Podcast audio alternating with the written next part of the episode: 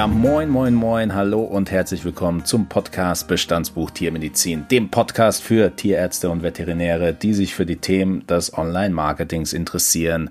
Ja, wie es häufig so ist, starten wir äh, mit technischen Problemen und Aussetzern quer durch die Bank weg. Ähm, das ist halt der Preis, den man zahlt, wenn man versucht, sowas äh, zu viert aufzunehmen. Trotzdem heiße ich euch alle herzlich willkommen. Äh, Theresa, dich natürlich als erstes, Christian dich als zweites und den Marc wie immer als letztes. Hello, hello. Ja, lustere Runde, die wir in der Aufstellung ja schon mal hatten. Und äh, da es so schön war, dachten wir uns, wir machen das jetzt einfach nochmal. Und äh, ja, für dich, Christian, wird es natürlich eine gute Möglichkeit sein, äh, nochmal auf die Dinge einzugehen, die äh, beim letzten Mal nicht geklappt haben. Marc, gib uns doch mal, dass du auch zu Wort kommst, einfach ein Entree und sag uns, was wir hier heute vorhaben. Ja, schön, dass du ähm, einfach mal das Wort abgibst, Zeit hast, um kurz Luft zu holen. Das freut mich. Ja, also wir vier haben uns äh, schon einmal getroffen im Rahmen des BBT-Kongresses digital ähm, zu einer Veranstaltung Neue digitale Wege in der, in der Tiermedizin. Und ähm, da das eigentlich äh, sehr gut geklappt hat, sehr gut harmoniert hat, haben wir gesagt, wir nehmen ähm, das Thema nochmal und bespielen das Ganze auch nochmal im Podcast. Jawohl. So, bevor wir, bevor wir anfangen und richtig loslegen, ähm, glaube ich, ähm, hat, bekommt jetzt jeder natürlich nochmal die Chance, äh, sich vorzustellen und einfach mal zu sagen, was er da genau macht. Für alle, die beim BPT-Kongress natürlich nicht dabei waren. Theresa, fang du doch mal bitte an. Ja, hallo, schön, dass ich hier sein darf. Freut mich, dass wir nochmal zusammenkommen. Ich bin Theresa Sommerfeld, seit mehreren Jahren in der Pferdepraxis tätig, habe in der Uniklinik in Gießen angefangen zu arbeiten, nachdem ich fertig war mit dem Studium, habe dort meine Doktorarbeit geschrieben und mit der Ausbildung zum Fachtierarzt für Pferde begonnen, bin dann in eine Pferdefahrpraxis gegangen im Frankfurter Raum und habe dort äh, fast drei Jahre dann die Praxistätigkeit ähm, gemacht und war dann noch mal ein Jahr in einer privaten Pferdeklinik. Ja, und bin jetzt mit Telvet selbstständig seit Herbst diesen Jahres und ja, freue mich auf den Austausch hier. Ja, und wie wir uns natürlich freuen. Und du, Christian, äh, dir nochmal, also für dich nochmal ein ganz besonderes Entree. Ich meine, du warst ja irgendwie so ein bisschen der Anstifter, hast uns Feedback gegeben zu den Folgen und hast uns gesagt, dass du das eigentlich gar nicht so verkehrt findest und äh, hast uns eben dann äh, von deiner Idee berichtet. Deswegen stell dir auch mal gerne im Detail vor und natürlich äh, dich vor allem. Ja, also mein Name ist Chris Gabrielser komme ursprünglich aus den Niederlanden, aus dem schönen Seeland, bin in Anfang der 80er Jahre nach Deutschland direkt nach dem Studium gekommen. Mir hat in Deutschland äh, besonders die Pferdezucht äh, eben angezogen. Bin in ein Gemischpraxis am Niederrhein gekommen, hauptsächlich Rinder, Pferde und ein Teil Kleintiere gemacht. Habe mich dann nach ein paar Jahren selbstständig gemacht, bin dann weitergegangen als Pferde. Ja, und das mache ich jetzt fast über 30 Jahre. Ich habe verschiedene Assistenten gehabt. Das wurde im Laufe der Zeit immer schwieriger. Jetzt zum Schluss, dass ich eigentlich die Praxis abgeben will, habe da ein Riesenproblem, dass es einfach keine Nachfolger für unsere Praxis mehr gibt. Dann kam Corona, bin ich auf die Idee gekommen, eigentlich könnte man auch Telemedizin machen, wo insbesondere die schwangere und erziehende Tierärztinnen von zu Hause machen können, ohne dass sie jetzt direkt Kontakt mit dem Tier haben im Ausland, äh, insbesondere in England, in den letzten anderthalb Jahren umgeguckt. Und da ist es schon extrem etabliert und gerade durch Corona nochmal so einen riesen Schub bekommen. Ja, auf jeden Fall. Ich glaube, äh, gerade während den, also seit den Corona-Folgen haben wir ja natürlich immer wieder mal drüber gesprochen, ähm, was das für Auswirkungen hat, nicht nur, nicht nur allgemein auf die Menschheit, sondern eben vor allem äh, Tierärzte und aber eben auch den Tierhalter ähm, für sich. Du, du hast uns dann natürlich von deiner Idee ähm, tierarzt-online.org berichtet und äh, wir fanden das Ganze aus mehreren Aspekten spannend, vor allem halt, weil wir natürlich schon in der siebten Folge, Marc, sechste, siebte Folge, ähm, schon mal über das Thema gesprochen haben und äh, aus vielerlei Hinsicht äh, eben fasziniert waren. Ich glaube, so die, äh, dieser grundsätzliche, dieser grundsätzliche, ähm, die grundsätzliche Faszination entsteht äh, für mich als Außenstehenden jetzt natürlich dort, wenn ich mir das äh, Such- und Kaufverhalten anschaue der Leute. Ich äh, analysiere es natürlich regelmäßig aus anderen Bereichen, vor allem im E-Commerce. Sind die Leute bereit, über Facebook Sachen zu kaufen? Sind die Leute bereit, über Google Sachen zu kaufen? Und die Antwort ist da natürlich ja. Hier hat sich extrem viel getan in den letzten fünf Jahren. Und das äh, zieht sich jetzt natürlich weiter auf andere ich sage jetzt mal klassische Bereiche, die so langsam umgekegelt werden. Und ich glaube, ähm, ja, Arztbesuche, Tierarztbesuche sind halt der nächste Bereich, der dort spätestens mit der nächsten Generation dahingehend verändert wird, dass wir eben nicht unbedingt die Katze in den Katzenkäfig zwängen müssen, sondern dass wir uns erstmal eine Vorabkonsultation äh, über, über verschiedene verschiedene Portale daneben ho holen können. Natürlich Zeit, äh, Zeit äh, effektiv und natürlich auch Kosten. Äh, die Kosten hält es natürlich auch im Rahmen. Ähm, Marc, du hast dich ja vorab äh, durchaus intensiv mit den Studien, alles was, äh, was äh, wir Online-Marketer jetzt langweilig finden, Studien und so weiter beschäftigt. Äh, führ uns da doch mal in das Thema ein, was du da so gefunden hast.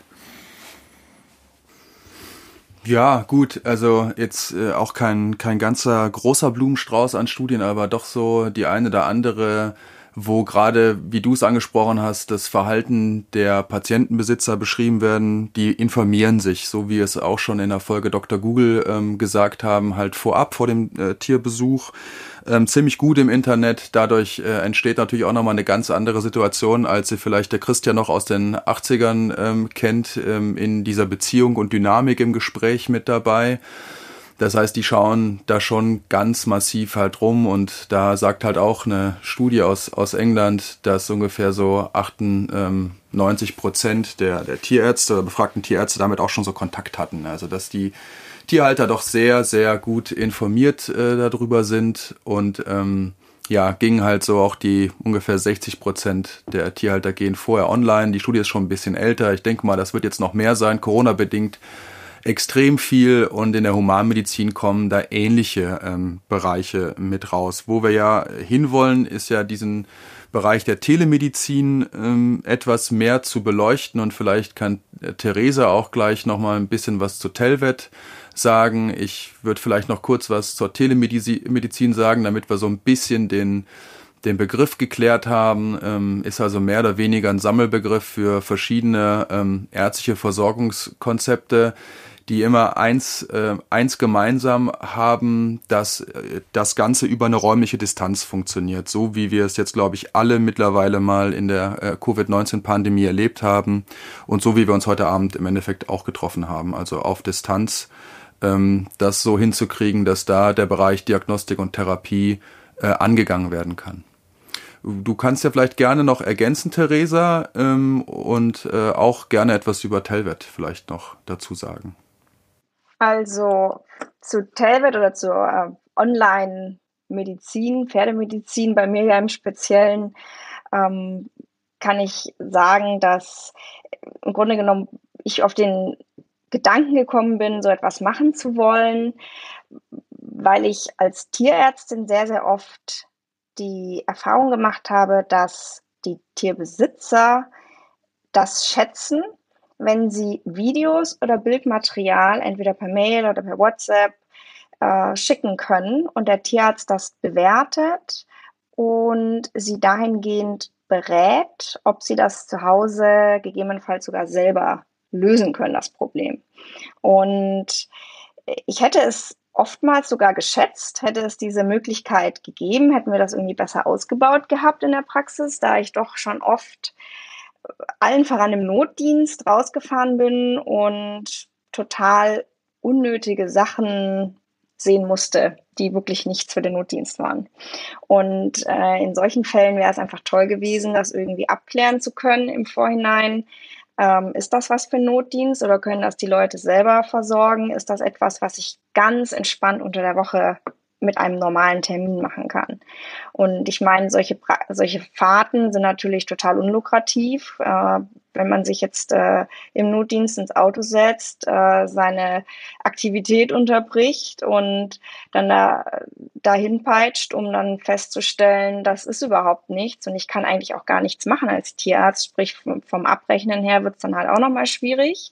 Ähm, ja, das ist dann eben schon ärgerlich. Aber nicht nur dahingehend, sondern ich hatte auch extrem viele, die halt eine Zweitmeinung wollten, ähm, die mir nochmal Röntgenbilder geschickt haben. Du kannst nicht mal drauf gucken. Ich hätte gern nochmal deine Meinung. Ja, und so bin ich eben dazu gekommen, ähm, eben auch weil aus der Familie, ähm, meine Schwester auch im Humanmedizinbereich tätig ist und man da eben auch sehr viel mitbekommt, was jetzt in der Humanmedizin äh, telemedizinisch mittlerweile auch gemacht wird, ja, dass ich das auch machen möchte. Und damit habe ich dann eben die Praxis Telvet gegründet. Und das ist ähm, eine rein telemedizinische Praxis für auf Pferde spezialisierte äh, Sachverhalte. Und ja, ich bin ganz zufrieden bisher über die Resonanz äh, der Kunden und ähm, habe auch jetzt von Kollegen schon viele interessierte Zuschriften und ähm, Anfragen bekommen. Ja, das, das, das hört man doch gern. Sehr, sehr spannend, was, was ich da immer faszinierend finde als, ähm, äh, als außenstehender ehemaliger Tierhalter. Ich glaube, ähm, immer wenn es ums eigene Tier geht, wahrscheinlich ist es bei Pferden nochmal noch mal intensiver, ähm, kommen natürlich direkt äh, Emotionen und Äng Ängste und Co. ins Spiel. Und ich glaube, da kann äh, die Telemedizin äh, schon irgendwie als äh, Zwischenpuffer nochmal dienen, bevor man da eben den Bauch, äh, den Baum hoch rennt vor Angst, äh, dass man da einfach nochmal sich eine Meinung einholt, bevor man ja, bevor man äh, eben zu sowas äh, zu sowas dich anleitet, dass du da vor Ort kommst und sich das Ganze ähm, ja für dich jetzt weniger lohnt als für denjenigen, der dann die Bestätigung hat, dass eigentlich nichts mit dem Tier ist. Was, was wir jetzt ähm, besprochen haben, schon öfter, auch, äh, auch losgelöst von den Podcast-Folgen, ähm, die, die nächste Generation der Tierärzte, die im Studium natürlich ähm, gewisse Skills äh, lernen werden, die vor einigen Jahren vielleicht noch gar nicht so gefragt waren. Hast du während dem Studium mit dem Begriff ähm, Telemedizin eigentlich äh, schon was zu tun gehabt und glaubst du, dass äh, ja einfach zumindest die Beschäftigung mit diesem Thema in ein Studium äh, gehört? Also ich hatte tatsächlich keine Berührungspunkte mit Telemedizin im Studium ich habe das wirklich erst eigentlich dann mit meiner Tätigkeit als Tierärztin dann in Verbindung gebracht. Aktuell denke ich, sollte es auf jeden Fall äh, mit aufgenommen werden, dass man ähm, gerade eben auch was Kommunikation betrifft, ähm, so ein bisschen die Möglichkeiten, ähm, auch wegen der Abrechnung, auch das Rechtliche dahinter beleuchtet und den Studierenden da so ein bisschen eine, eine Leitfaden an die Hand gibt, sagen wir es mal so.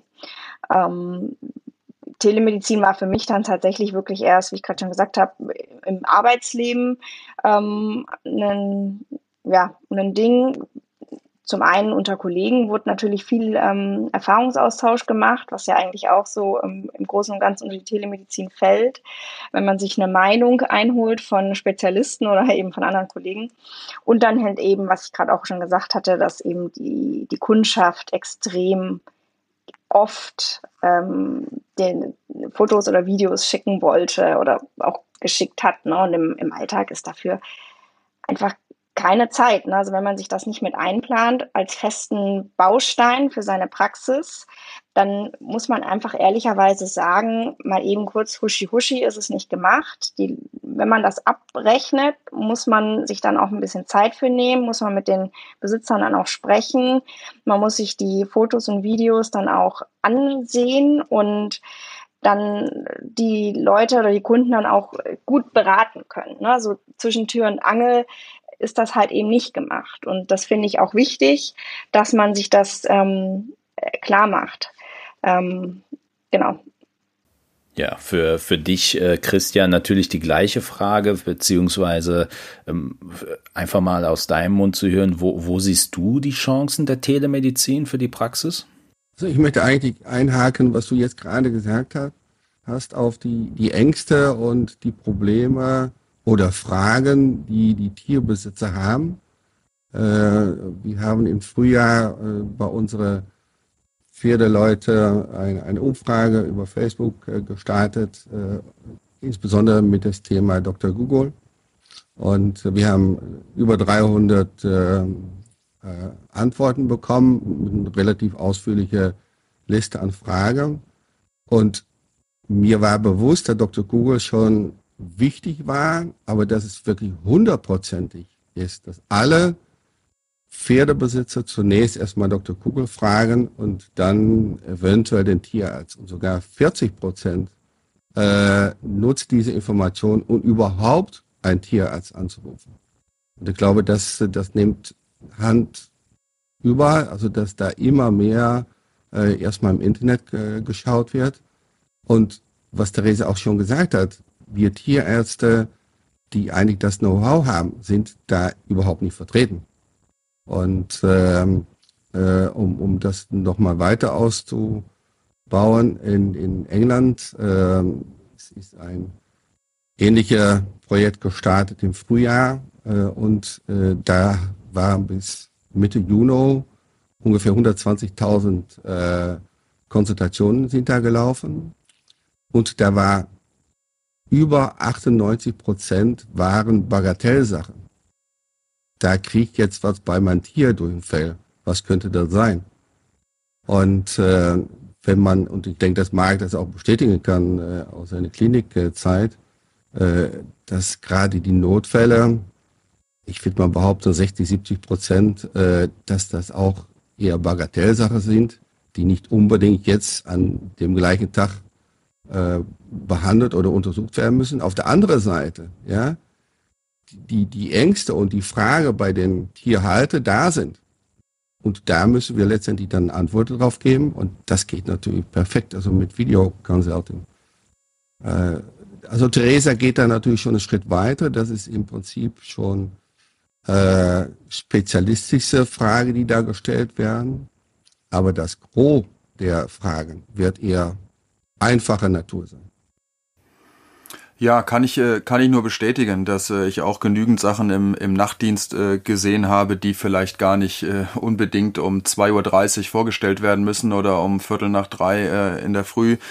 Ähm, ich glaube, da haben wir ganz viel mit dabei. Auf der anderen Seite ist es ja häufig auch so, dass die Leute das ja nicht aus Bosartigkeit tun, sondern weil sie, wie du auch schon gesagt hast, Christian, besorgt sind und da einen Rat brauchen und vielleicht kann man da äh, einfach nur was vorschalten. Und ich glaube auch aktuell hat uns halt diese, diese Situation und Covid-19-Pandemie so ein bisschen dazu gezwungen, das vielleicht sogar auch zu verlagern, ja, den direkten Kontakt zu vermeiden, vielleicht auch nochmal was mit dem Video abzuklären, um da einfach Distanz zu kreieren. Ähm, da haben wir jetzt, glaube ich, gerade so ungern, wie wir die Situation haben, ist das aber gleichzeitig halt auch eine Chance, vielleicht auch einen Schritt, Schritt voran zu, äh. Ähm, jetzt hat's Theresa ja direkt in die, in die Hand genommen, also macht da auch direkt was. Äh, Christian, du bist auch auf dem auf einem guten, guten Weg. Ähm, habt ihr vielleicht so von anderen Kolleginnen und Kollegen äh, gehört, dass sie auch darüber nachdenken oder vermehrt äh, dort etwas äh, ein, einbringen? Also ich weiß, dass die äh, BPT da äh, auch schon so bestimmt zwei Jahre mit beschäftigt ist. Äh, die haben sich äh, auch inspirieren lassen, also von drei äh, junge Leute aus Hannover, davon ein mittlerweile ab, äh, probierter Tierarzt. Und da muss ich leider erfahren, also am, jetzt auf dem BPD-Kongress, dass es wohl eingestampft ist. Ich hatte noch nicht die Gelegenheit, also mit den Jungs mal zu sprechen, aber das ging auch in der Richtung, äh, mehr noch als, als Notfall ähm, äh, aber im Grunde genommen war das das gleiche auch mit Video äh, Consulting letztendlich äh, dann die Tierärzte dazu äh, die, die Arbeit zu erleichtern. Für, für mich natürlich äh, super interessant. Ich persönlich, wenn man sowas als Online-Marketer hört, der ähm, sowieso nur damit beschäftigt ist, darüber nachzudenken, blöd gesagt, äh, wo sich äh, die Person aufhält, wenn sie das Angebot des Kunden denn nutzen würde. Wie, wie seht ihr denn die, ähm, ja, ich sag mal, die den Einsatz in der Praxis? Also wir, kommen da wirklich die Videocalls in der Mittagspause rein von den Leuten, rufen die zu allen Tageszeiten an, sitzen die irgendwie in der Straßenbahn und denen fällt was ein? Also wie, wie muss man sich das vorstellen in der Praxis?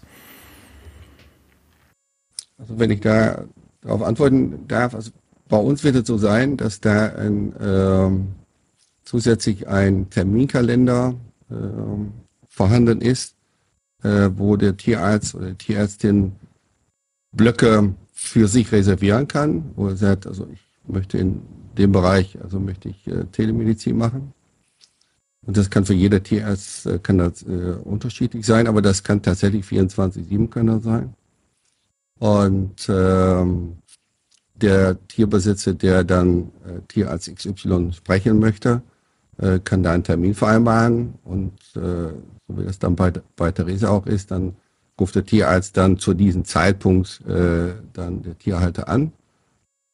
Mein Ziel ist es, dass letztendlich so viele Tierärzte äh, in diese Gruppe teilnehmen, dass wir im Prinzip auch einen 24 Stunden Notdienst anbieten können. Das heißt, wenn äh, der Tierhalter, der den Gabriels haben will und der Gabriels ist dann in dem Moment nicht online, dass er dann bei Theresa äh, landet, weil die Theresa die Nachtdienste für uns macht. Mhm. Sehr, sehr spannend. Was, was ich da jetzt natürlich als spontane Reaktion äh, sehe, klar, auf der einen Seite, du wirst dich damit beschäftigt haben, wenn man eine Plattform baut, hast du natürlich immer ein Henne-Ei-Problem. Also entweder hast du zu viele Verkäufer und keine Käufer oder du hast äh, nur Käufer und kein Angebot. Also da eine Balance äh, herzustellen, ist natürlich durchaus eine Challenge. Was ich jetzt natürlich auch direkt sehe, und darunter leiden ja eigentlich alle KMUs zum Beispiel, die äh, sich eben nicht an diese, an diese neuen Medien heranwagen und keine Bewertungen auf Google My Business sammeln wollen. Ab einem gewissen äh, Punkt ist, glaube ich, ähm, die, äh, sage ich jetzt mal, die Angst, da jetzt zu starten und keine Bewertungen zu haben und irgendwie in so einem System ganz, ganz unten zu sein, glaube ich, höher als die Motivation, da jetzt den äh, gleichen, also aus, der, aus dem gleichen Bereich den Tierarzt mit 1000 Bewertungen zu überholen. Und ich glaube, das beeinflusst dann im Endeffekt natürlich auch irgendwo ähm, die äh, Person, die äh, ja sich diesen Tierarzt jetzt zur Konsultation aussuchen. Also das ist sicherlich was, wo, wo man noch auf Challenges treffen wird. Für dich, Marc, die, wir reden ja natürlich viel vom Tierhalter von morgen, äh, sagen wir immer in, äh, mit einem zwinkernden Auge. Von deinem Empfinden her, wie, wie passt denn dieses Angebot, diese neue digitale Welt äh, zum Tierhalter von morgen? Ist, passt das da voll rein oder glaubst du, dass sich der Tierhalter von morgen auch erstmal an solche Angebote gewöhnen muss? Ich äh, denke, der Tierhalter von morgen wird sich bei KMU noch mal kurz äh, ein Fragezeichen in den Kopf setzen. Vielleicht magst du da noch mal kurz was zu sagen und dann beantworte ich auch gern die Frage. Hm, würde ich gern, wiederhol's vielleicht nochmal. Sorry, das ist natürlich eine Live-Aufnahme und äh, da war jetzt ein bisschen Verzerrung drin. Gut, du hattest was äh, von oder zu KMU gesagt. Richtig. Bei den ah, genau, Haltern. Das, äh, bei den Haltern, also war jetzt mehr auf Unternehmen bezogen, die mit den gleichen Challenges der digitalen Welt äh, kämpfen. Das sind die kleinen und mittleren Unternehmen. Ein durchaus gängiger BWL-Begriff, den man auch als ehemaliger Tierarzt kennen sollte, Herr Dilly. Ja, vielen Dank. Äh, werde ich nochmal nachschlagen und nochmal nachgucken. Du hattest dann gefragt, ob das äh, etwas für die ähm, ja, Tierhalter ist und ob das so den, den Nerv der Zeit trifft. Ich äh, glaube absolut. Vielleicht, ähm, da kann man schon sagen, äh, entweder noch ein bisschen bezogen aufs Alter, ähm, dass natürlich jetzt so die heranwachsende Generation ganz selbstverständlich mit diesen, ähm, ja, ich sag mal auch, ähm, Devices und Endgeräten umgeht, die digital vernetzt sind äh, gleichwohl aber auch viele, die sehr technikaffin sind. Ich denke, da, äh, da gibt es einen Markt zu. Und ähm, ich denke mal, noch besser drin wird das äh, wird der Christian sein, hat da bestimmt vorher noch mal eine Marktanalyse ähm, mitgemacht und auch Theresa, ihr werdet euch ja auch um, umgehört haben, wie sieht es da aus, wie wird die Resonanz einfach da sein, ja, also ich weiß gar nicht, vielleicht Theresa, wie hast du dir vorher Gedanken gemacht, bevor du Telvet äh, aufgezogen hast, das wird ja nicht mal eben eine Idee gewesen sein, wie dieser Podcast hier beim Bier und dann geht's los, äh, sondern du wirst ja vorher auch überlegt haben, wie, wie kannst du das Geschäftsmodell aufziehen? Ja, in jedem Fall. Also dadurch, dass es halt auch nur nicht so viele äh, Vorreiter gibt, äh, wo man sich gut dran orientieren kann. Also wir haben ja leider sehr viele hm, Anbieter, die eben keine Tierärzte sind und Tierärzte anstellen. Und daran konnte man sich jetzt nicht so unbedingt orientieren. Mir war es halt eben ähm, wichtig, dass ich ähm, mit meiner Praxis, mit meiner telemedizinischen Praxis auch für gute Arbeit stehen kann und dass ich das den Kunden vermitteln kann. Und von Anfang an war mir das natürlich klar, dass man dafür eine einfache, gute Webseite braucht, über die dann auch die Buchung stattfindet. Natürlich hätte ich auch gerne App, aber als Einzelkämpfer und wenn man so etwas aus dem Boden stanzt, muss man auch so ein bisschen die Kirche im Dorf lassen. Und ähm, unter dieser äh, Flagge läuft das Ganze ähm, oder ist das Ganze angelaufen. Äh, ich habe mir natürlich die sozialen Medien zunutze gemacht und äh, bin auf Instagram und auf Facebook und habe mir da eben ja durch regelmäßigen Content versucht äh, oder versuche aktuell mir da eben so eine äh, Community aufzubauen und äh, eine Reichweite auch zu erzielen. Und äh, natürlich ist das am Anfang schwer, weil du fängst natürlich an und hast halt äh, keinen Mensch, der dich kennt und der dir folgt. Und ähm, mit jedem Tag, wo man dann eben dran ist, wächst das Ganze und fühlt sich dann auch besser an. Ne? Und dann kommen die ersten Kundenrückmeldungen, dann kommen die ersten Bewertungen. Äh, ja, so muss das Ganze eben dann ja, langsam und stetig größer werden. Aber äh, im Vorfeld dann Gedanken dazu gemacht, habe ich ehrlich gesagt äh, nicht groß. Mir, mir war es eigentlich klar, dass das über diese diesen Kalender laufen muss, dass man eben äh, per Termin das Ganze buchen kann. Ähm, dass ich vielleicht davor sogar einen kleinen Vorbericht bekomme. Jetzt aktuell ist das vielleicht jetzt noch nicht die perfekte Anlaufadresse dann für Notfalltelefonate, sprich, dass man halt eine Notfallnummer hat und ich sofort an der Strippe bin. Das funktioniert jetzt aktuell gerade noch nicht so, aber das wäre total das Ziel, wenn Telvet wächst und man vielleicht nicht mehr alleine ist, sondern sich das Ganze auch mal mit ähm, ein paar anderen äh, teilen kann. Aber das ist wirklich Zukunftsmusik und auch das lasse ich total auf mich zukommen. Ähm, gerade, also jetzt, was ich bisher berichten kann, ich meine, ich bin ja auch erst seit knapp zwei Monaten online, dass sehr viele Kunden den Termin weit im Voraus buchen. Also es sind wenige, die wirklich dann so kurz vor knapp kommen. Also bei mir bekommt man schon auch schnell einen Termin. Du gehst auf die Internetseite und hast innerhalb von zehn Minuten kannst du dann auch mit mir reden, wenn der Termin frei ist. Aber die meisten buchen tatsächlich so ein, zwei, drei Tage im Voraus, ähm, so wie es denen dann passt, dass sie dann auch wissen, ich bin zu Hause und ähm, ja, bisher hat das wirklich immer reibungslos geklappt und waren auch keine Notfallanfragen. Das war sehr, sehr oft dann einfach ähm, ja, eine Zweitmeinung oder eben einfach meine fachliche Meinung, die gefragt war. Ist ja extrem interessant, was mich da natürlich ähm, fasziniert und irgendwo auch so ein bisschen stutzig macht. Ähm, äh, ist jetzt vielleicht auch eine naive Frage, aber gibt's äh, in so einem Umfeld, wo es ja wirklich auch darum geht, ähm, ja, online, mit Online-Marketing-Kenntnissen, du hast es schon gesagt, man muss Content produzieren, um gefunden zu werden und man muss natürlich äh, dann mit den Leuten interagieren. Ähm, gibt es in diesem Bereich auch Leute, die jetzt vielleicht weniger praktizieren und irgendwie äh, nur als, ich sage jetzt mal, bös Theoretiker unterwegs sind? Ich frage jetzt unter einem ganz äh, äh ganz äh, regelmäßigen Aspekt. Äh, das ist bei uns in der Welt natürlich extrem so, dass diejenigen, und du hast das schon gesagt, Christian, ihr habt eigentlich das Wissen und ihr müsstet eigentlich dort gefunden werden, wo, ähm, wo dieses Wissen auch abgefragt wird, aber oftmals ist das eben nicht der Fall. Kann man da in der Telemedizin auch sowas erkennen oder kommen da jeweils tatsächlich die Experten, ähm, die Experten zu Wort? Also mein Ziel ist auf jeden Fall, dass da die, die praktischen Experten zunächst erstmal äh, tätig werden äh, ich kann mir das im Moment nicht wirklich vorstellen, dass wenn einer gerade von der Uni kommt und sagt, dann, ich, ich fange mit Telemedizin an, da braucht man doch eine, eine gewisse Erfahrung, äh, nicht zuletzt in den Umgang äh, mit, den, mit den Tierbesitzer.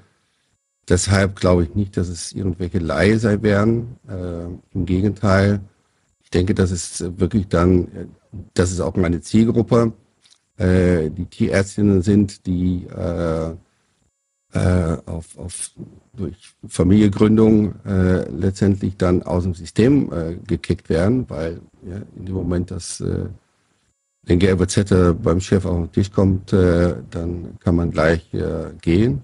Und, und das ist extrem schade. Und diese, diese Tierärzte sind extrem motiviert auch. Die wollen auch äh, gerne weiter äh, arbeiten und können so letztendlich auch im Team der Klinik oder der Praxis weiterarbeiten, weil sie können letztendlich also die Vorselektion praktisch machen. Und, äh, und von daher, ich habe da keine Angst, dass das auch im Prinzip von Laie übernommen werden kann. Was Theresa vorhin auch erwähnt hat, das war nämlich das andersrum, dass dann jetzt irgendwelche Leier und nichts gegen BWLer, äh, Richard, aber äh, dass die jetzt uns praktisch diesen Markt äh, wegnehmen und äh, wir als Tierärzte da nur Statisten sind, indem dass wir dann angestellt sind bei diesen Firmen. Äh, und das ist eher so wirklich laienhaft. Und äh, ich, ich will die Kompetenz also von diesen Kolleginnen überhaupt nicht, äh, nicht äh, minimieren, aber äh, das Geschäftsmodell ja, übernehmen irgendwelche schlaue BWLer. Und äh, äh nochmals, die werden also sicher eine gute Arbeit machen, äh, aber nicht in Hände von Tierärzten. War, waren die zwei Gründe auch deine Hauptmotivationsgründe, ähm, mit, mit, Tierarzt äh, online an den Start zu gehen? Also zum einen den Leuten. Absolut. Also das, das war dein Hauptantriebsgrund auch. Ja, weil alle schreien und alle sind wütend, äh, aber kein Mensch macht was. Und äh, ja, du hast es auch schon mal öfter erwähnt, äh, ja, wenn du deine Sache ändern willst, dann musst du bei dir selber anfangen und kann nicht äh, dann auf andere Leute schimpfen, äh, dass die was machen, äh, was du meinst, das nicht geht oder dass es in äh, Hände von unserer Berufsgruppe bleiben muss. Und da muss man selber anpacken. Und das ist leider Gottes in Deutschland extrem wenig. Ja, okay, das ist extrem spannend. Jetzt, ich meine, jetzt äh, sind wir gerade bei dem Punkt, vielleicht kannst du ähm, einfach allgemein äh, für die Zuhörer mal ähm, beschreiben, wie äh, in welchem, in welchem Stadium du vielleicht bist mit deiner Idee und wie du gedenkst, das Ganze dann umzusetzen in Zukunft. Ähm, also diese, diese App ist mehr oder weniger gebaut, beinhaltet zum einen den Videochat, zum zweiten die Dokumentation. Mhm und zum Dritten, und das ist extrem wichtig, äh, das ist dann die Abrechnung. Äh, und das läuft bei uns über einen Finanzdienstleister. Äh, ihr habt da in eurem Podcast auch schon mal ausführlich darüber gesprochen. Ähm, was extrem wichtig ist, damit wir äh, nicht in dem Problem von der Scheinselbstständigkeit fallen und wir dann später äh, uns das äh, steuerrechtlich äh, auf die Füße fällt, ist, dass äh, die Tierheil oder die Tierärzte äh, selber eine Rechnung an den Tierhalter äh, stellen. Und das ist über das System von uns dann äh, ebenfalls gewährleistet. Äh, die Rechnungsgestaltung kann auch jeder Tierarzt dann selbst machen. Und äh, unmittelbar nach dem äh, Videochat äh, wird dann auch diese Rechnung auf der App von, äh, von dem Tierhalter sichtbar sein. Das sind genau die drei Themen, die auch immer wieder diskutiert werden. Ja, einmal, äh, wie kann ich es abrechnen und wie muss ich es abrechnen? Und zweitens, wie komme ich dann an mein Geld letztendlich? Ist, ist das äh, deiner Erfahrung nach, ist das auch die, ähm, ich sag jetzt mal, der Kerngrund, weshalb die Leute sich erstmal fernhalten von dieser, von diesem Bereich? Ja, definitiv. Ja, weil denen fehlt also der technische Know-how. Äh, und nicht zuletzt, ja, wie rechne ich das ab? Ja, vor allen Dingen, äh, wenn das über WhatsApp geht äh, oder, oder Zoom, äh, vorab äh, eine Rechnung erstellen geht nicht. Also das ist nach der Berufsordnung beziehungsweise nach der Gebührordnung für Tierärzte nicht, äh, nicht machbar. Und äh, das heißt, es muss immer nachdem eine Leistung erbracht worden ist, kann ich erst abrechnen. Und äh, mit diesem Problem äh, ja, schlagen sich viele um die Ohren. Und ich denke, dass wir, indem dass wir da einen Finanzdienstleister mit ins Boot genommen haben, dass wir das Problem zumindest auch gelöst haben. Mhm.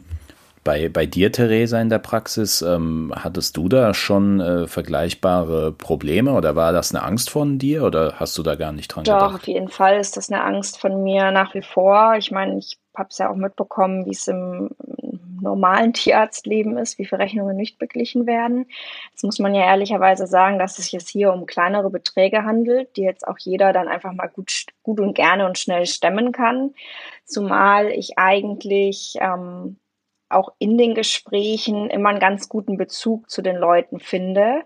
Und bisher zumindest, äh, toi toi, Klopfer Volz, äh, immer sehr glückliche und zufriedene Kunden hatte. Und ähm, es war fast in jedem Gespräch jetzt eigentlich auch so, dass die Leute mich angesprochen haben, wie ist das dann jetzt mit dem Zahlen?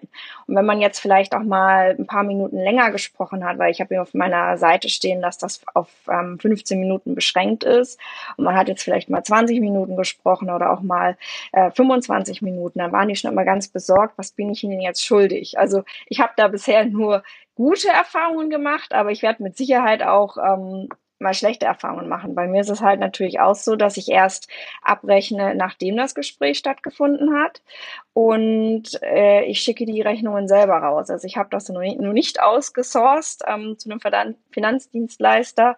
Wenn ich dann mal ähm, gewachsen bin mit der Praxis, hoffentlich, dann wird das natürlich dann wahrscheinlich auch der Fall sein. Aber aktuell mache ich das tatsächlich, ähm, dass ich die Rechnungen selber rausschicke. Und noch läuft es ganz gut ist, ist immer so spannend zu hören, dass auf der einen Seite, ähm, dass auf der einen Seite Ängste diesbezüglich äh, vorhanden sind und die Leute vielleicht sogar zurückhalten und du auf der anderen Seite natürlich berichtest, dass, äh, dass das eigentlich gar kein Problem ist, sogar im Gegenteil, dass da die Leute sehr, sehr entgegenkommen sind. Ähm, rein aus Neugier, gut, bei, bei du, du wirst wahrscheinlich äh, der größte Teil deiner Zielgruppe ist wahrscheinlich weiblich. In, ja. in welchem Alter bewegt man sich da? Also ich habe mal auf Instagram geguckt, da kann man ja auch die ähm, Zielgruppe ganz genau ansehen, beziehungsweise die, die Follower männlich, weiblich. Ich glaube, äh, 15 Prozent sind männlich und der Rest ist weiblich tatsächlich. Ähm, und im Alter so zwischen 16 bis 45 bewegt sich das ich denke mal, das Gros, das wirklich der harte Kern, das ist geschätzt so im Alter zwischen 20 und 35. Aber ähm, das, was mir jetzt Instagram neulich rausgespuckt hat, war ähm, 16 bis 45 ungefähr. Klar gibt's dann auch nochmal äh, vereinzelt äh, Ausläufer äh, drunter oder meistens drüber. Aber ja, das passt also mit den Gesprächen, die ich bisher hatte was ich da so interessant finde, aber da könnt ihr mich auch korrigieren, wenn ich da völlig in die falsche Richtung gehe. Ähm, einfach aus betriebswirtschaftlicher Sicht ähm, so einen Bereich ernst zu nehmen, wo es oft mal, also um viele kleine Beträge geht, ist jetzt per se nicht unbedingt unattraktiv, weil ich glaube, so, um wieder bei den BWLern zu sein, so eine der Weisheiten ist natürlich, dass man lieber versuchen sollte, ähm, einzelne Rechnungen, einzelne Kunden nicht zu groß werden zu lassen. Und ich hatte interessante Gespräche, wo es zum Beispiel genau um dieses Thema ging, dass zum Beispiel nach einer Strahlentherapie bei einem Pferd, ähm, wo man eben einen Kredit aufnehmen muss und das Pferd verstirbt dann, was natürlich passieren kann, dass da die Zahlungsmoral nicht deshalb sinkt, weil man ein schlechter Mensch ist, sondern weil, weil die Situation einfach eine andere ist. Und ich glaube, in, in so einem Bereich, wo es wirklich darum geht, sich kurz ähm, Hilfe ein, Hilfe ins Haus zu holen und äh, im Endeffekt ändert sich ja zwischen, zwischen dem Gespräch mit dir oder jemand anderem ja nichts. Man hat die Hilfe jetzt bekommen und ist dann, glaube ich, auch sehr gewillt, das zu bezahlen. Also für, für mich super interessant. Was meinst du, Christian? Ja, äh, also da existieren schon interessante Studien aus, ähm, aus England. Äh, diese, diese Gruppe, die ich dann äh, sehr genau verfolge, äh, von diesen 120.000 Konzerten äh, war ein Durchschnittsgespräch von etwa sieben Minuten und äh, den Ertrag war zwischen 35 und 42 Pfund. Das ist so ungefähr 40 bis 45, 48 äh, äh, Euro. Und, äh, und das ist auch was, was immer wieder äh, als, als Gegenargumenten äh, genommen wird, dass die Leute nicht bereit sind, das zu bezahlen. Und ich kann das im Prinzip nur bestätigen, was Therese auch schon gesagt hat. Die Zahlungsmoral ist, ist äh, extrem hoch. Äh, von diesen 120.000 haben sie zwei Reklamationen gehabt und da ging es gar nicht um, um, äh, um, um die Rechnungshöhe, sondern dass da irgendwie äh, technisch was, was nicht in Ordnung war, falsch gelaufen ist. Das heißt, äh, die, die, diese Ängste bei den Tierärzten sind also völlig unbegründet und man kann ein sehr, sehr gutes Zubrot äh, verdienen. Die Umsätze bei den Praxen und Kliniken, vielleicht ist es Covid äh, äh, gewidmet, aber das, äh, die sind zwischen 15 und 20 Prozent gestiegen, indem dass sie dann das Thema Telemedizin äh, mit als, als extra Service äh, äh mitgenommen haben. Und äh, das sind auch Zahlen, die belegbar sind. Ja gut, ich meine, da, wenn man solche Zahlen hört, da reden wir ja über alles andere als Peanuts oder also das, das sind ja. Nein, das sind keine Peanuts. Genau, also da. Das ist eine reelle Zusatzservice die auch sehr gut bezahlt wird. Ja, sehr, sehr spannend. Und das, das kann ich jetzt, auch wenn das immer natürlich mit der Online-Marketer-Brille ein bisschen anders klingt, aber ich glaube, die Leute würden sich wundern, ähm, was andere Leute bereit sind, online für irgendwas zu zahlen, was jetzt nichts äh, unmittelbar mit einem Familienmitglied zu tun hat, sondern ähm, wo es wirklich darum geht. Ich, ich glaube, die, oder zumindest ist das meine Einschätzung, vor allem nach dem ausführlichen Gespräch bei der DVG, Mark, und da kannst du ja dann auch einhaken. Ich persönlich glaube, ähm, dass viele die sich von solchen Bereichen fernhalten aus eurer Branche, vielleicht wirklich die Angst haben oder das für sie so unnormal ist, auf so einem Weg etwas zu bezahlen und wahrzunehmen, dass das direkt auf den Tierhalter äh, projiziert wird. Nur ich glaube, wenn man, wenn man wirklich sich seine Zielgruppe anschaut und schaut, wie ähm, wie zum Beispiel mittlerweile über Apple Pay Sachen gezahlt werden innerhalb von Sekunden oder kontaktlos oder also wirklich ohne sogar eine Bestätigung abgeben zu müssen, da, da ist man, glaube ich, auf dem, auf dem falschen Dampfer an vielen Stellen. Weiß nicht, Marc, wie siehst du das als digitaler Immigrant? Ja, vielen Dank dafür.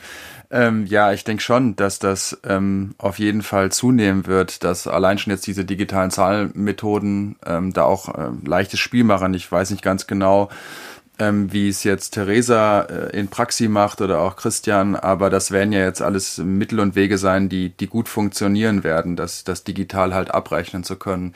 Wir haben halt da vielleicht nochmal, Richard, für dich halt äh, den, diesen Hintergrund, wir hatten es ja schon ein paar Mal auch erwähnt, der Gebührenordnung. Das heißt, wir dürfen halt in Deutschland nur per Gebührenordnung abrechnen. Und ähm, das ist schon mal, äh, sage ich mal, ein Punkt, in dem man einem gewissen Zwang unterliegt, genauso wie es halt auch mit der ähm, ja, äh, Berufsordnung ist der Bundestierärztekammer. Und dann hängt es nochmal mit davon ab, das ähm, sehen wir ja gerade auch in der Pandemie, dass es dann nochmal Ländersache ist, also die einzelnen Landestierärztekammern, wie die Regularien äh, sind der und, und sage ich mal Umgebungen zu schaffen für Telemedizin. Ich glaube, das äh, macht das Ganze etwas kompliziert und schürt vielleicht auch äh, Ängste, da schnell einzusteigen, weil es doch ähm, ganz viele Stellen und Fronten sind, ähm, an denen man, ja, ich will nicht sagen kämpfen, aber mit denen man sich beschäftigen muss. Vielleicht auch noch für, äh, für Richard, dass äh, also Tierärzte ist auch eine komische Berufsgruppe. Äh, die, die meinen immer, dass sie bei den Tierhalter im Portemonnaie schauen können äh, und meinen, also das kann der Tierhalter nicht bezahlen. Äh, also wir haben eine Gebührenordnung, wie gerade Marke schon erzählt hat. Äh, da haben wir die Möglichkeiten von eins bis vier einen Faktor einzubauen. Und äh, also ich bin immer heilfroh, äh, wenn alle Tierärzte Faktor 1 schon mal äh, benutzen würde und dann auch tatsächlich jede Handlung und jede Untersuchung, die sie durchgeführt haben, dann äh, wenigstens abrechnen. Äh, aber nochmals, Tierärzte sind immer der Meinung, das geht nicht, äh, das ist, wird zu teuer, äh, insbesondere die praktizierenden Tierärzte und äh, vergessen dann, dass so ein Pferdemäder drei Schränke hat, äh, die dann voll mit äh, Satteldecke und, und äh, ja, einfache Decken äh, auch liegen, alle nach Farbe. das, aber der Tierarzt ist dann zu teuer. Ja, das ist, glaube Aber das, das reden wir uns ein. Wir als Tier. Das ist, glaube ich, sorry, ja. Da möchte ich einmal zwischenhaken. ja, also musst, du, musst du, halt musst du, musst du. ähm, gerade was eben die, die Meinung der Tierhalter anbelangt. Also die vergleichen schon extrem, ne, was du an Preisen nimmst. Ähm, ich nehme jetzt mal als Beispiel die, die klassische Impfung.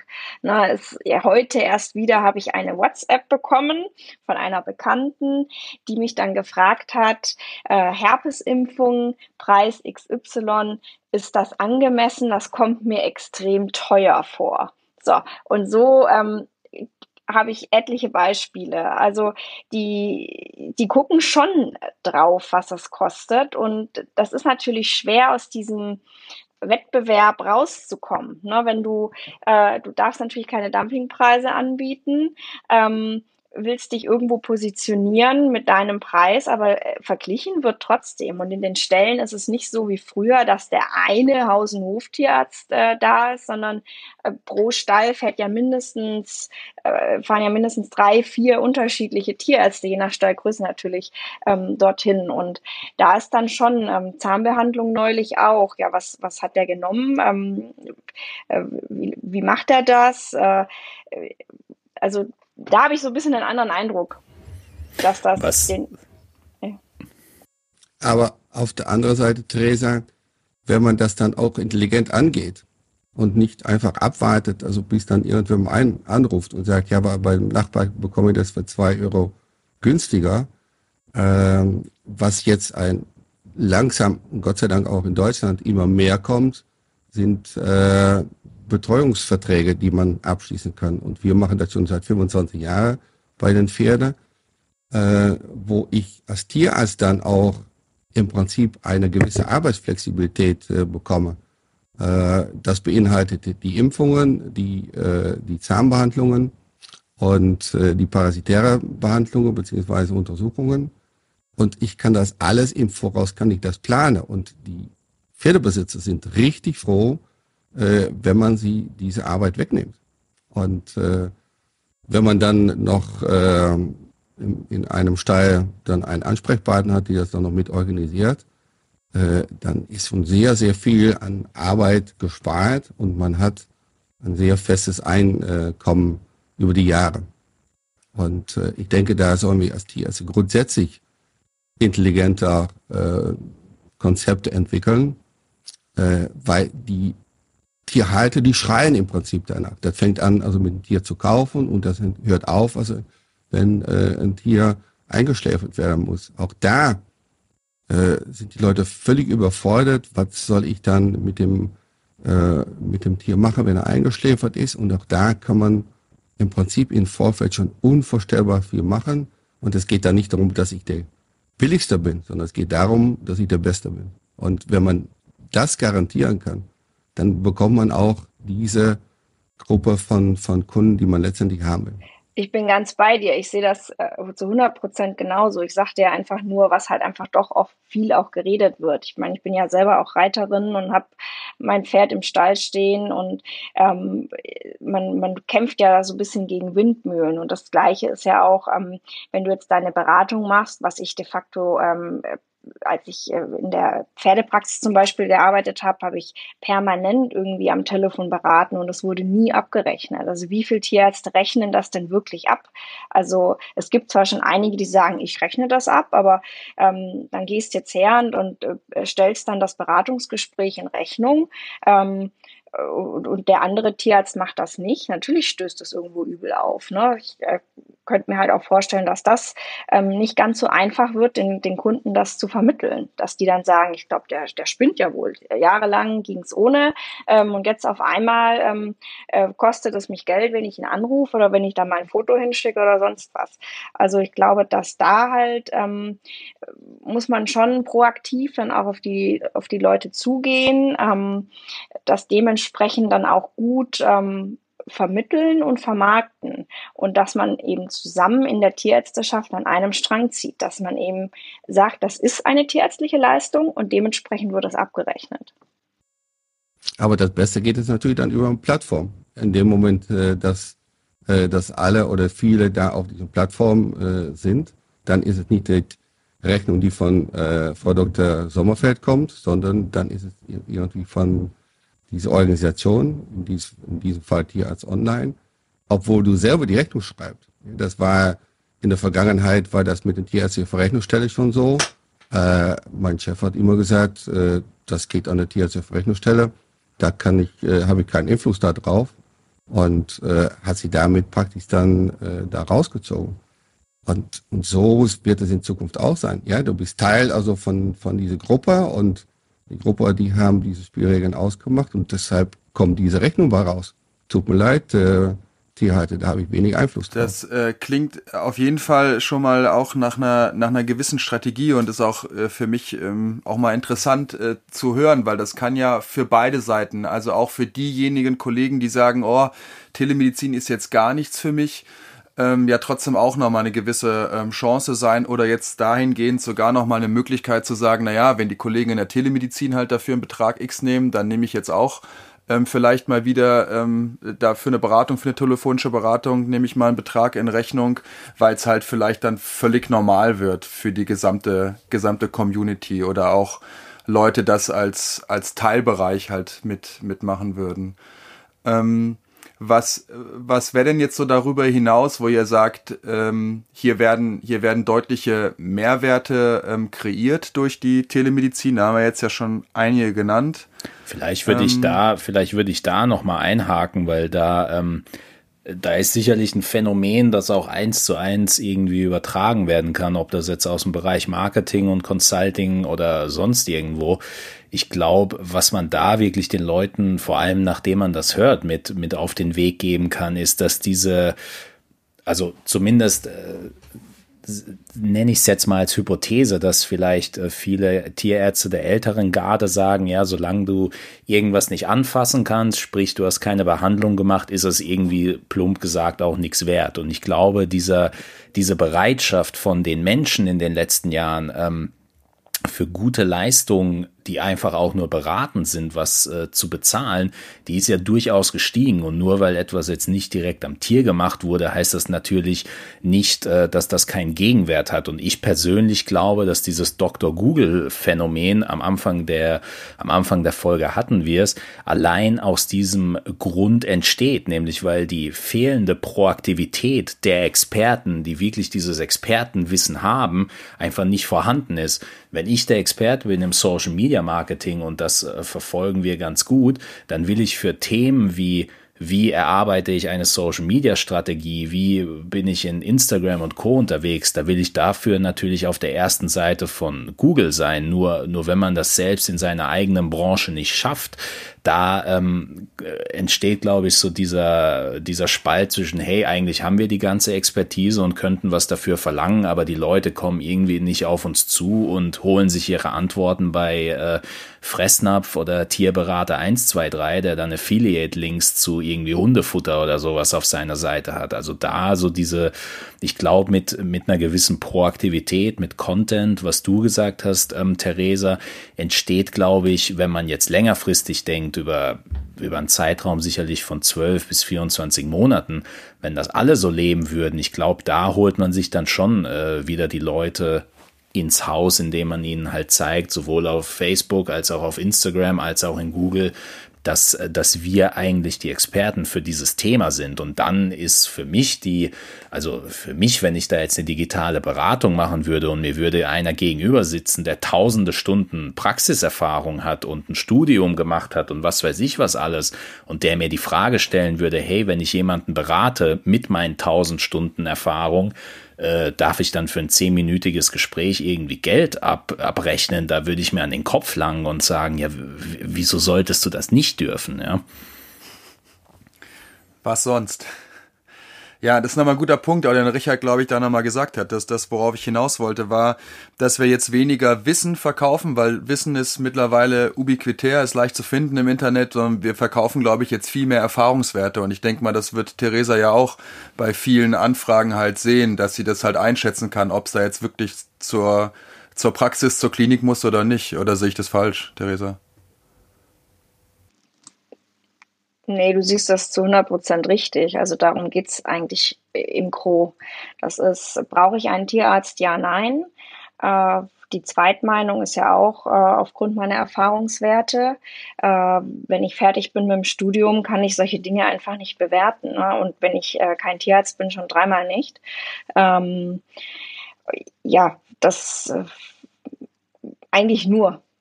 Eigentlich nur Erfahrungswerte und die Fachmeinung ich meine, das, das fängt bei Kleinigkeiten an, wenn, wenn, wenn du ein Bild von einer Hautveränderung schickst. Ähm, das kannst du halt leider noch nicht, äh, Gott sei Dank, noch nicht in Google hochladen und Google sagt dir dann, das ist das und das und äh, das, oder das kann es sein.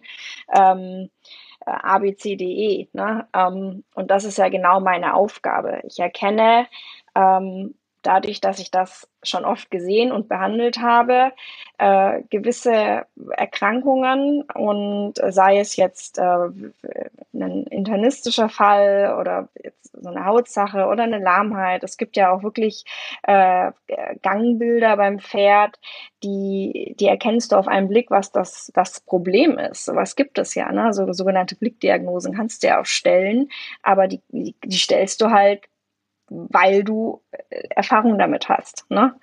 Genau. Ja, ich glaube, das ist vielleicht so, weil ich mich jetzt einfach mit dem Thema beschäftigt habe, aber wo ich mir dann denke, ähm, ähm, auf der einen Seite kann man natürlich immer sagen, ja gut, äh, Marc, wir hatten es auch schon drüber, egal zu welchem Thema, ja, ähm, wenn du krank bist, solltest du auf keinen Fall irgendwas googeln, weil dann äh, bist du eigentlich äh, schon mit einem Bein im Grab, ja. Und aber genau das ist ja der Punkt, weil wenn ich jetzt zum Beispiel ähm, zu einem Equin Sarkoid irgendwas google und dann äh, sehe, ja, das kann man eigentlich auch äh, alternativ mit Zahnpasta heilen, nur wenn ein Experte draufschauen würde, der in äh, einer Minute erkennen wird, oh, das ist jetzt ein Stadium drüber oder vielleicht zwei drüber, dann sind wir, glaube ich, an dem Punkt, wo, wo die Tierärzte, die diese Tiere ja heilen wollen, äh, weniger jetzt in die Richtung denken können, ja, irgendwie sind alle doof, weil sie sich äh, bei Dr. Google ähm, die Antworten holen, sondern vielleicht in die Offensive gehen müssen und sich die Frage stellen, hey, dieser Bereich Google, der war jetzt für uns so lange eine Blackbox und da sind irgendwelche Heinzelmännchen mit irgendwelchen Seiten, die wahrscheinlich nicht mal von Tierärzten kommen, auf, auf der ersten Seite. Was kann man da jetzt machen? Ohne da mich jetzt in Rage zu reden, nur ich finde es äh, gerade, es ist irgendwo äh, ja, grenzt es an äh, Perversion, dass mit einem mit einem Tier, das als Familienmitglied gilt, dass da die Leute aus Grund von Bequemlichkeit und Co. Äh, sich immer noch Eigendiagnosen holen und dann, äh, da, wo, wohin das führt, ich meine, das haben wir in der Dr. Google-Folge ja ähm, besprochen, ist so ein bisschen Selbstschutz, den man da, glaube ich, angehen muss. Ähm, ja, damit ich jetzt äh, auch mal wieder runterkomme, was mich jetzt natürlich super interessiert, ähm, vor allem, weil ihr eben schon da seid und Marc, du hast da bestimmt auch guten Input. Vielleicht fangen wir mit dir an, Theresa. Wie positioniert man aus Marketing, aus Vertriebssicht so ein Angebot am Markt? Wie geht man davor? Du hast jetzt gesagt, mit Content, da geht man natürlich direkt an die Leute dran, baut so ein Verhältnis auf. Wie könnte man also sowas noch im, platzieren? Im Grunde genommen ist es, mein Hebel ist äh, Social Media über Content. Ähm, ich möchte nicht über die persönliche Schiene gehen. Ähm, das machen ja jetzt auch manche, dass sie dann halt Bilder von sich hochladen. Ähm, das möchte ich gar nicht. Ich möchte wirklich immer fachlich bleiben, weil das eben auch ein großes Anliegen ist. Ähm, ich denke, als Fachtierärztin für Pferde ähm, muss ich dem auch so ein bisschen ähm, ja, treu bleiben. Ähm, dass man eben wirklich auf einen Blick erkennt, Mensch, hier ist jemand, der sich wirklich auskennt ähm, in der ganzen Thematik Gesundheit beim Pferd. Und natürlich macht man da noch mal die ein oder andere Umfrage. Ähm, ähm, ich habe jetzt neulich etwas gehabt zur Entwurmung und einfach, was die Leute dann anklicken können, um sie ein bisschen so proaktiv zu animieren, ähm, dabei zu sein. Ne? Ich meine, man hat ja den, den Feed im Instagram und halt die Stories. Und im Grunde genommen ich, ich wundere mich wirklich und ich habe es total unterschätzt, muss ich sagen, wie zeitaufwendig Instagram zu pflegen ist.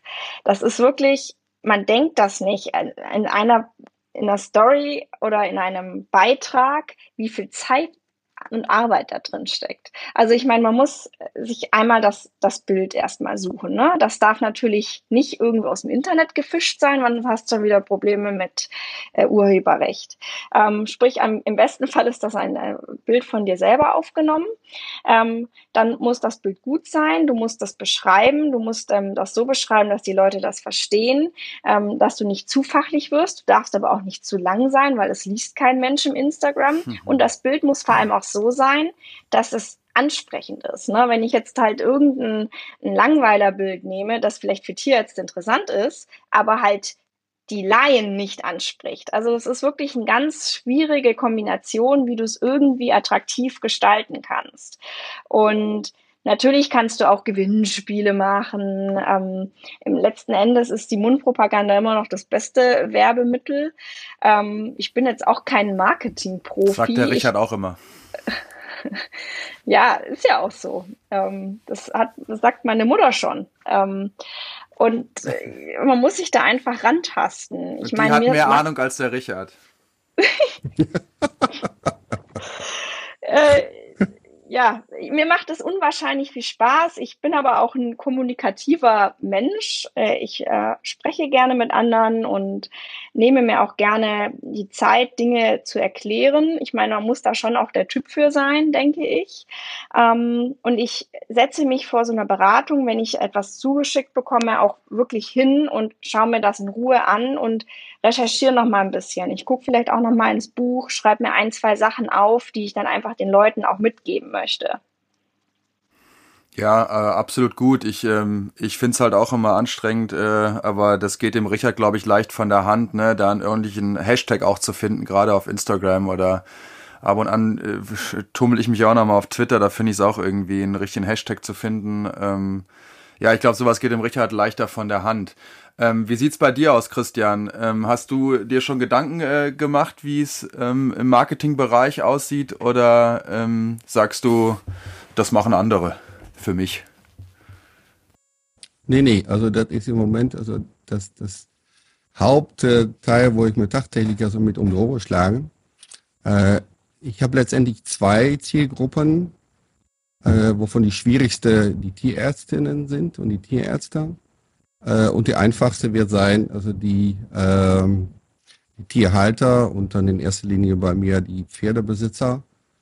Ähm, also bis vor einem Jahr wusste ich noch nicht genau, wie Instagram geschrieben wurde. Das ging mir auch so. Äh, mittlerweile macht es mir wirklich Spaß, äh, da, da auch in diesem Metier zu tummeln. Aber wie Therese auch schon gesagt hat, es kostet unvorstellbar viel Zeit.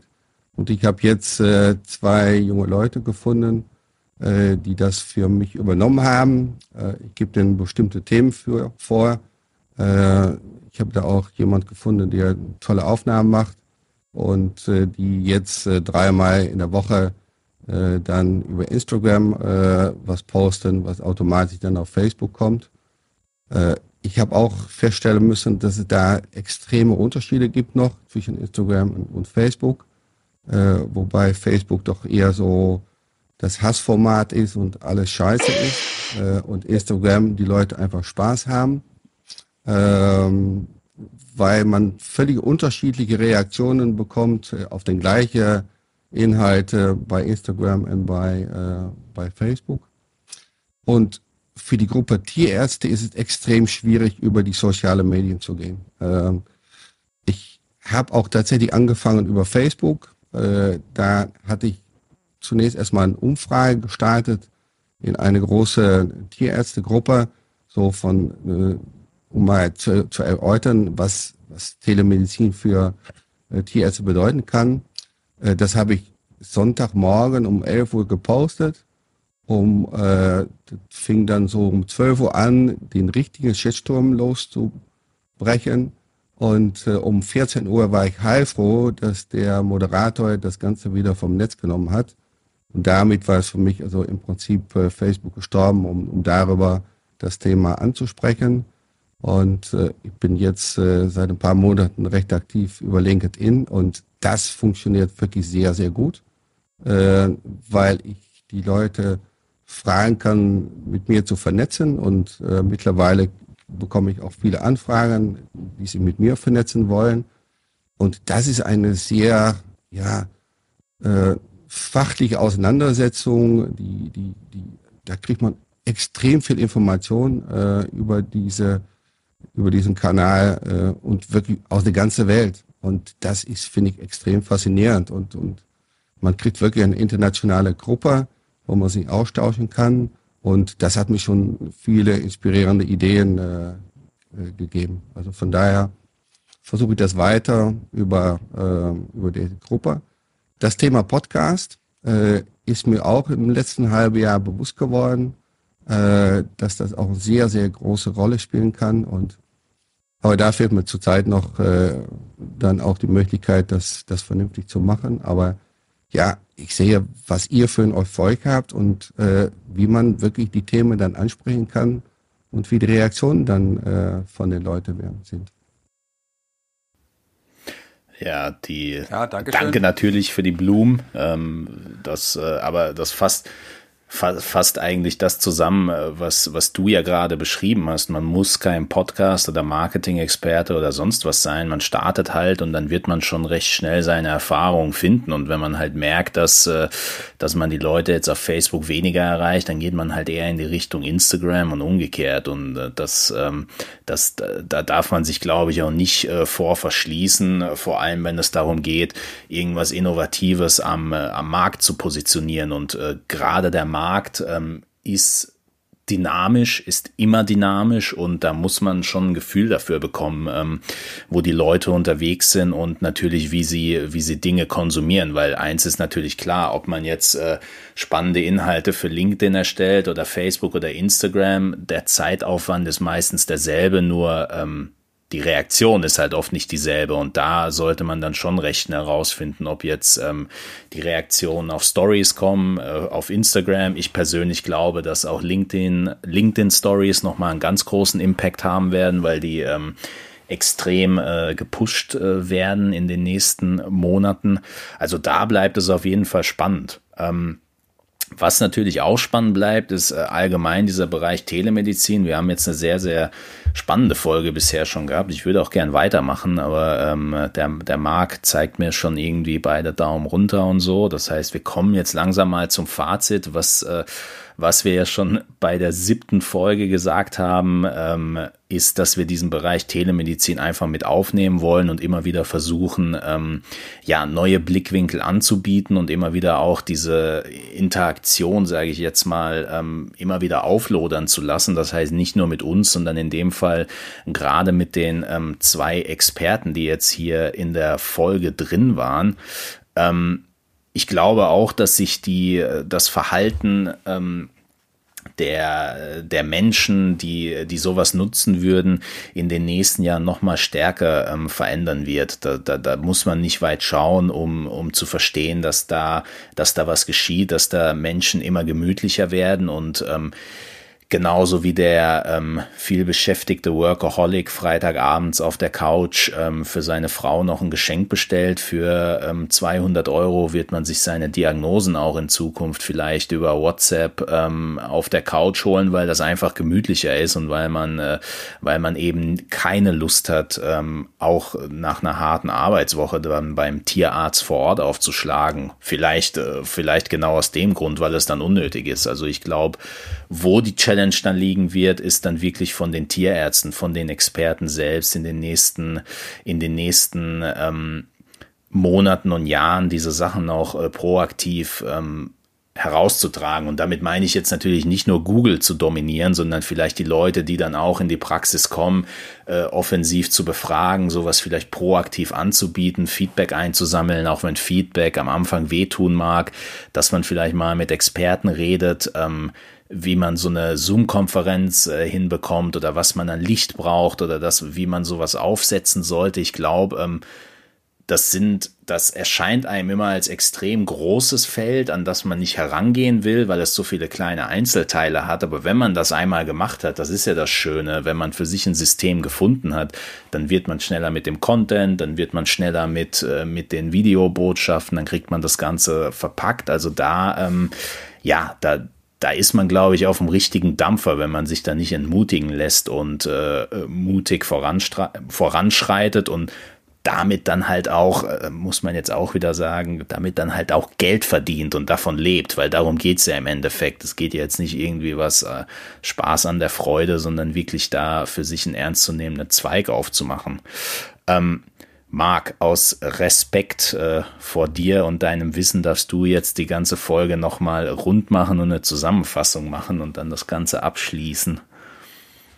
Ja, herzlichen Dank. Der Daumen runter ging ja auch gar nicht gegen deinen gegen deinen Input, sondern äh, vielmehr einfach, um nochmal vielleicht äh, ein bisschen Luft zu holen, ne, damit du nochmal durchatmen kannst, aber äh, abschließend vielleicht auch nochmal mit dabei. Zuallererst ein herzlichen Dank an die Zeit äh, von Theresa und auch von Christian für diese Folge hier mit dabei. Und vielleicht auch nochmal für euch, ähm, wenn ihr möchtet, gern nochmal die Option, vielleicht so abschließend zu diesem Bereich ähm, Telemedizin nochmal ganz kurz was zu sagen. Irgendwie vielleicht auch, ähm, vielleicht ein Aufruf, ein kleiner an die Kolleginnen und Kollegen ähm, draußen bezüglich der, der Einstellung äh, dazu, dass ihr auch nochmal so zum, zum Abschluss was dabei, dabei packen könnt. Ähm, weiß nicht, wer anfangen mag. Ähm, sonst fängt immer die Dame Korrekt. an. Also ja, ich kann mich eigentlich nur noch mal wiederholen. Ich habe mich äh, getraut, in die Telemedizin zu gehen und bereue es bis dato nicht. Ich denke, ähm, es ist einfach ähm, am Zahn der Zeit und äh, kann als Feedback oder als Resümee vielleicht mitgeben. Ähm, man muss sich natürlich bewusst sein, dass die Telemedizin auch äh, nicht von alleine läuft. Das ist trotzdem Arbeit, die man investieren muss. Und ähm, äh, die Zeit, die man eben für die Beratung hat, ähm, plus die Vor- und Nachbereitung, ähm, muss man mit einrechnen. Man muss sich bewusst sein, wenn man ähm, das etwas größer aufziehen möchte, wenn man wirklich über Social Media gehen will, ähm, dass das eben auch nochmal wirklich Arbeit bedeutet, ähm, äh, die, die Beiträge zu erstellen und vor allem dann auch die Nachrichten, äh, Fragen, die reinkommen, zu beantworten. Äh, das habe ich äh, am Anfang ein bisschen unterschätzt, muss ich sagen. Und je größer jetzt auch die, die Community wird, die ich mir aufbaue, desto mehr Fragen kommen ja. Ne? Und das ist ganz arg wichtig, dass man dafür sich die Zeit nimmt, ähm, das auch zu beantworten, weil ähm, das Feedback ist für die äh, Kunden sehr, sehr wichtig. Ähm, aber ich denke, wenn man da Spaß dran hat und ähm, in diesen Bereich äh, einsteigen möchte, ist das eine super Sache und wir Tierärzte sollten eben gucken, dass wir nicht immer das Schlusslicht bilden, wenn es ähm, um solche Dinge geht wie äh, Digitalisierung. Ja, ganz herzlichen Dank, Theresa. Ähm, genau, also auch nochmal da, glaube ich, ein ganz wichtiger Hinweis. Ähm, genauso ähm, ordentlich und seriös, wie wir als niedergelassene Tierärztin, Tierarzt gearbeitet haben, erfordert natürlich auch die Telemedizin da äh, Arbeit und auch das kostet einfach, einfach nochmal viel Zeit. Christian, von deiner Seite noch so ein, so ein Fazit, kleiner Aufruf? Ja, ich freue mich riesig, dass wir jetzt wieder eine Gelegenheit gehabt haben, um das Thema Telemedizin zu sprechen. Wir fangen jetzt äh, nächste Woche mit etwa 22 Tierärzte an, die Testversion auszuprobieren und hoffe, dass wir durch deren Feedback äh, Mitte Januar auf den Markt gehen können und äh, innerhalb kürzerer Zeit ganz viele Kolleginnen und Kollegen unsere Gruppe anschließen würde und Ende nächstes Jahr sagen können, wir haben das unter anderem durch diese Podcasts geschafft. Ja, Wunderbar. sehr gut, Christian. Mich hast du als Tierarzt natürlich schon mal sicher für die Plattform. Ich werde da als Nutzer der ersten Stunde dabei sein. Für euch natürlich, ähm, falls euch die Folge gefallen hat, falls ihr Kontakt äh, mit äh, Theresa und Christian aufnehmen wollt, wir werden sowohl in die Show Notes als auch ähm, in den Instagram-Post alles reinpacken. Das heißt, ihr könnt da ähm, direkt eure Fragen losfeuern und äh, ja, die Kommunikation aufbauen, wenn sie ohnehin nicht schon besteht. Ähm, ich danke euch auf jeden Fall. Ähm, für mich ist es immer eine ganz besondere Sache, da bei solchen Themen dabei zu sein und als äh, Außenstehender dann immer wieder einen Blickwinkel äh, geben äh, zu dürfen und meinen Senf dazu zu geben. Von daher auch wieder für mich sehr inspirierend. Ich finde es natürlich klasse, Christian, dass, dass du irgendwie sowas auf die Beine stellst und da natürlich versuchst, Sachen voranzutreiben, von denen du glaubst, dass sie vorangetrieben werden müssen und, und bei dir, Therese, natürlich äh, Hut ab vor jedem, der ähm, in einen neuen innovativen Bereich reingeht und sagt, ich will mich da jetzt selbstständig machen und auch behaupten. Also ich glaube, da gehört einiges dazu, aber du hast ja heute ähm, auch äh, gezeigt, wie das gehen kann, äh, auch wenn das am Anfang schwerer ist, als man glaubt, aber wie mit allem, mit ein bisschen Übung kommt man rein in die Sache. In diesem Sinne, Marc, wofür soll ich dir danken, weiß ich jetzt nicht, dass du halt dabei warst wieder, ne, und so, war, war, war wieder spaßig. Ähm, ich wünsche euch auf jeden Fall äh, eine gute Zeit, bleibt gesund und bis zum nächsten Mal. Bis zum nächsten Mal. Ciao, ciao. Ciao, tschüss.